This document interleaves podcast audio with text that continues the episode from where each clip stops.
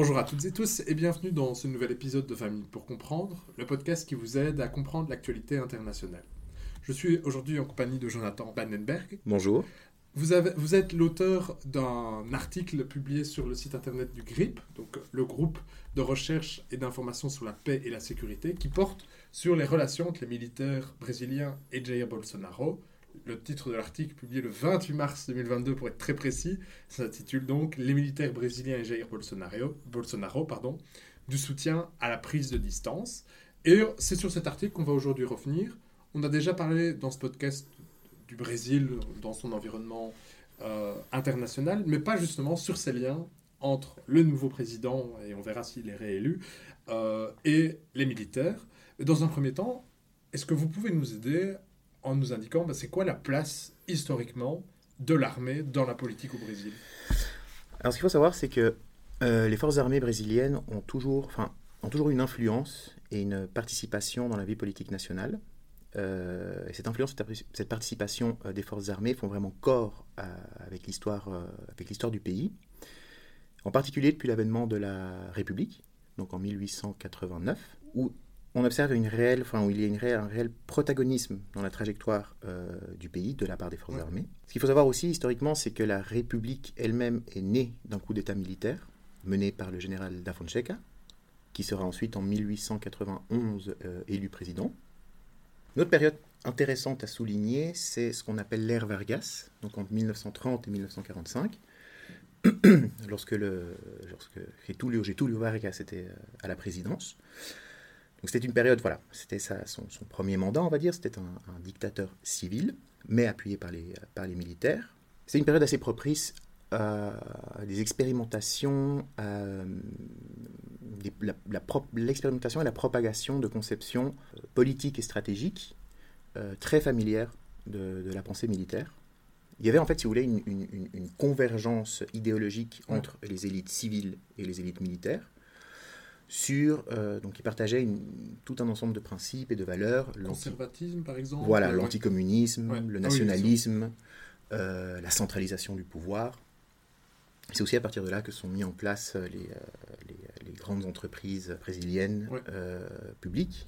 Donc, euh, il faut savoir aussi que traditionnellement, l'armée a toujours eu une, une, enfin, les forces armées ont toujours eu une, une vision assez interventionniste, euh, économiquement parlant.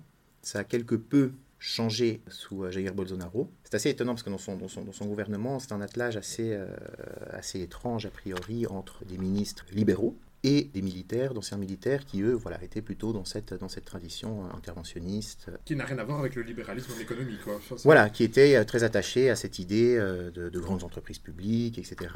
Je dis, ça, ce qu'il faut aussi voir, c'est qu'il y a récemment une, forme d'embourgeoisement euh, de la troupe qui s'observe et aussi une professionnalisation des élites militaires dans leur formation qui vont donc à des, euh, des, écoles, des formations de management, plutôt dans cette veine, euh, dans cette libérale. Mais voilà, en gros, euh, ce qu'il faut, ce qu'il faut reconnaître. Donc, en fait, c'est ce que je vous dis, les, les forces armées ont toujours fait corps, voilà, fait corps avec l'histoire politique du pays, mais depuis la formation territoriale jusqu'à nos jours.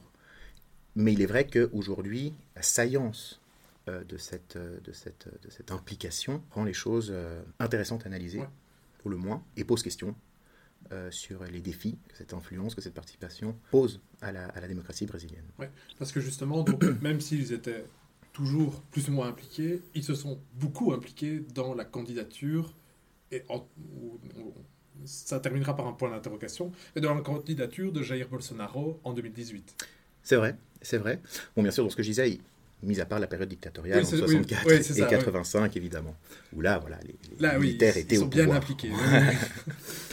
Mais oui, vous avez raison. Donc, dans cette période entre 2015 euh, et 2018, hein, dans cette période de crise euh, de la démocratie euh, brésilienne. Avec la destitution de Dilma Rousseff. Voilà, un coup d'État parlementaire en, 2016 qui a conduit à la destitution de, Dilma Rousseff. Puis ensuite, donc voilà, son, vice-président Michel Temer lui a succédé en tant que, chef de l'État.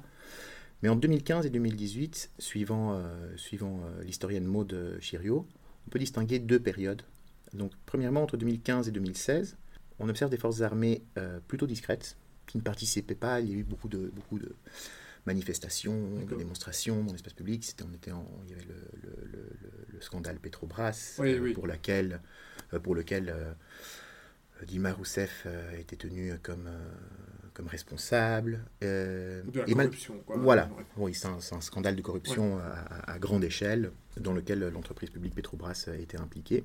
Et euh, de manière assez étonnante, euh, les forces armées étaient plutôt discrètes, n'ont pas, pas participé à ces démonstrations publiques. Dans leur communication, ce qui était mis en avant, c'était plutôt la, la politisme, la non-intervention. donc une période plutôt de discrétion. Un petit peu en rupture alors avec la tradition que vous avez décrite précédemment. Oui, oui, oui. C'est sans doute ce qui, ce qui a pu paraître, cette, cette période de crise, ce qui a pu, à l'étranger, être difficile à interpréter parce qu'il y a encore une forme où on voit l'Amérique latine, où on se dit, bon, tant qu'il n'y a pas de chars dans la rue Oui, euh, et euh, de militaires euh, qui font des, des allocutions radio-télévisées, bon, c'est que ça va plus ou Ça va moins. plus ou moins, ouais. Ça va plus ou moins. Et je pense que c'est ce qui aussi euh, ce qui sans doute explique aussi pourquoi l'arrivée au pouvoir de Jair Bolsonaro a été vécue par certains, surtout à l'étranger, comme une, surprise. Les choses ont changé entre 2017 et 2018. Par contre, là, on a eu des interventions on a observé des interventions beaucoup plus croissantes euh, sur la scène euh, publique de la part des forces armées. On pense notamment à ce fameux tweet de Villas-Boas, qui était donc le chef de l'armée à l'époque, qui a publié un tweet la veille.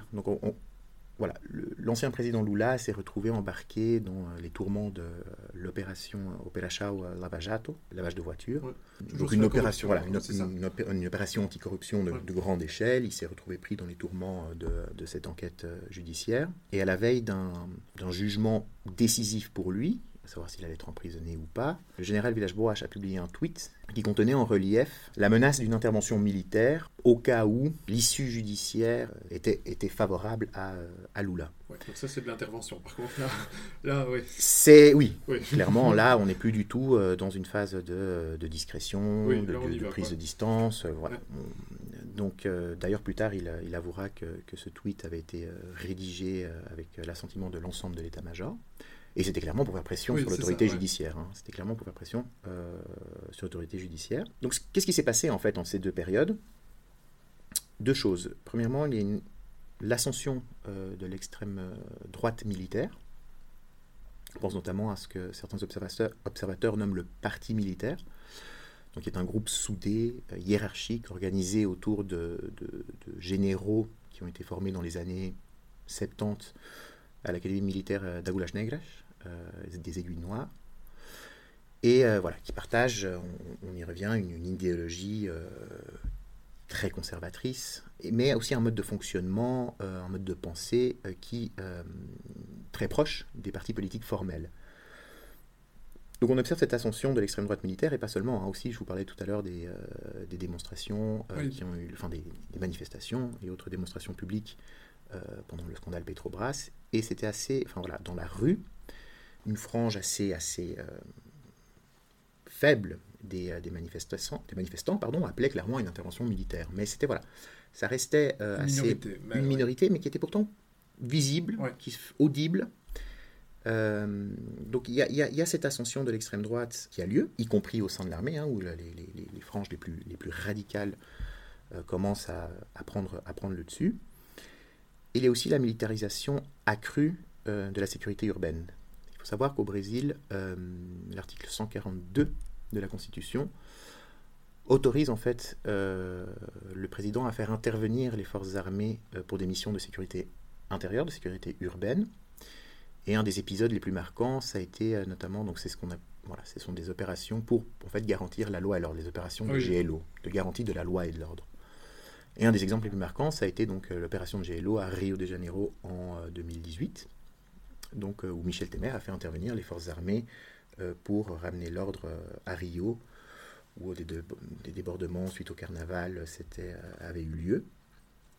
Donc voilà, donc ce sont ces deux, euh, ces deux phénomènes, l'ascension de l'extrême droite militaire et la, mili- la militarisation accrue euh, de la sécurité urbaine, qui permettent d'expliquer que entre 2017 et 2018, euh, les, euh, les forces armées se sont montrées beaucoup plus actives sur, euh, sur la scène publique et ont donc soutenu la campagne de Jair Bolsonaro à la présidence euh, du Brésil. Là, il y a, au sein des chercheurs qui travaillent sur, sur cette question, il y a, je dirais, deux, deux, deux interprétations qui s'opposent. Donc certains sont tenants d'une, de cette idée de projet pouvoir des forces armées, des militaires, et ils vous expliquent voilà, de, que tout cela était... Un calcul politique. Quoi. Voilà, un calcul qu'en fait Bolsonaro a été... Euh, depuis plusieurs années euh, choisi, euh, formé.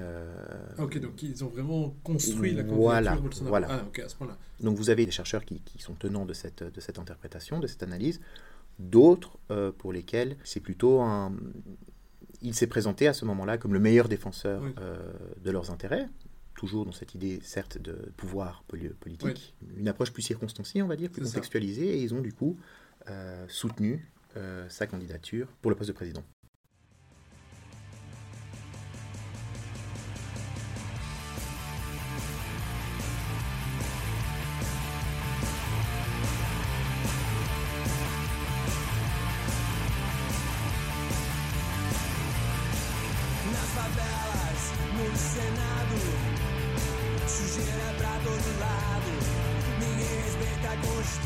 Constituição, mas todos acreditam no futuro da nação.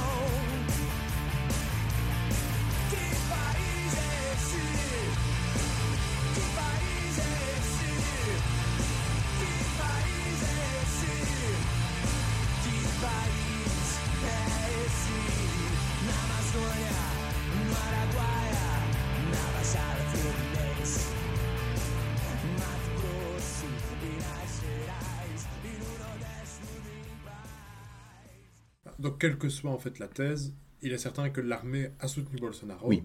Mais on sait juste pas vraiment si le but était d'être au pouvoir ou si le but était simplement d'être représenté. Je dis simplement entre guillemets. Voilà, c'est une question, je dirais, plutôt de, de- de temporalité, oui, de planification, mais ce qui est certain, vous, a- vous avez raison de, de- de le souligner, oui, c'est que les forces armées ont soutenu la candidature de, de Jair Bolsonaro, qui donc est devenu euh, président, euh, qui est entré en fonction euh, en janvier 2019. Et du coup, comment est-ce que celui-ci a renvoyé l'ascenseur? Donc, pour le dire moins, euh, moins d'un point de vue plus pragmatique et plus poli peut-être, mais quelle est la place qu'avaient les militaires donc euh, dans le gouvernement Bolsonaro Alors, ce que je vous disais, hors, euh, hors période dictatoriale, euh, donc entre 64 et 85, euh, où là le, le, le Brésil était soumis à un- une dictature une militaire. dictature quoi. militaire, Ouais, voilà. Euh, on a observé une, une militarisation du pouvoir civil. Sous Bolsonaro alors sous Bolsonaro, qui s'est traduit par euh, un accroissement du nombre euh, de militaires au sein du gouvernement et euh, de l'administration publique. Donc, si je ne dis pas de bêtises, en juillet 2020, il me semble que Bolsonaro comptait près de comptait 11 officiers dans son cabinet, donc plus, alors que les présidents sous la période euh, dictatoriale, sous donc euh, pendant le régime euh, militaire, n'en ont pas compté, il me semble, plus de plus de non, non, jamais compté plus de 7. Oui, c'est ok. En gros. Donc, Et- sur représentation des voilà, militaires. surreprésentation des militaires au gouvernement et dans l'administration publique. Il me semble qu'en juillet 2020, on comptait plus de 6000 militaires dans des postes normalement réservés aux civils, alors qu'en 2016, lorsque Dilma Rousseff était au pouvoir, ils étaient deux fois moins nombreux. Et aussi au sein des grandes entreprises publiques, où, où là, Bolsonaro a multiplié par 10 euh, la présence des militaires et d'anciens militaires dans, la- dans- dans les conseils d'administration. Et aussi, ce qu'il faut savoir, donc, ils ont aussi pu bénéficier d'une euh, double rémunération. Donc, Ah même oui. si celle-ci dépassait le plafond salarial, donc ils, étaient à ils touchaient à la fois leur solde et, euh, les, voilà, et leur salaire de, de- fonctionnaire, même si le total dépassait le plafond, euh, le plafond salarial. Enfin, le ministère des Finances a réussi à, à autoriser cela. Et certains observateurs notent aussi une forme de, donc, euh, de corruption, donc une véritable économie de, de- pillage en fait qui s'est mise en place depuis les ministères et qui a favorisé donc la déforestation, contrebande de bois, les mines, enfin les extractions euh, clandestines. Donc on a tout un système qui se met, euh, qui s'est mis en place. Et on retrouve aussi à, côté de cela, en parallèle, il y a aussi la volonté de Jair Bolsonaro d'augmenter les dépenses militaires du Brésil. Alors, je précise, c'est une volonté hein, d'augmenter les dépenses militaires du Brésil. Enfin, tous les, budgets euh, qui ont été présentés euh, au Congrès euh, vont, vont dans ce sens, que ce soit en 2020 ou en 2021, ils vont dans ce sens. Après, lorsqu'on observe les dépenses militaires euh, effectives, euh, entre 2020 et 2019, il y a eu une baisse d'à peu près 3%, D'accord. euh, d'un peu plus de 3% euh, des dépenses militaires. Et là, tout récemment, le CIPRI vient de, vient de publier euh, les dernières données pour l'année 2021. Et à nouveau, il y a une baisse des dépenses militaires entre 2021 et 2020 de 4,3%. Donc, Entre ce qu'on fait et ce qu'on dit, il y a une différence. Voilà, après, il faut contextualiser cela, le Brésil a quand même connu une crise, euh, crise économique sans précédent, dans la foulée de la crise financière de 2008. Euh, Donc entre 2004 et 2013, euh, ça a été une période d'expansion euh, économique au Brésil.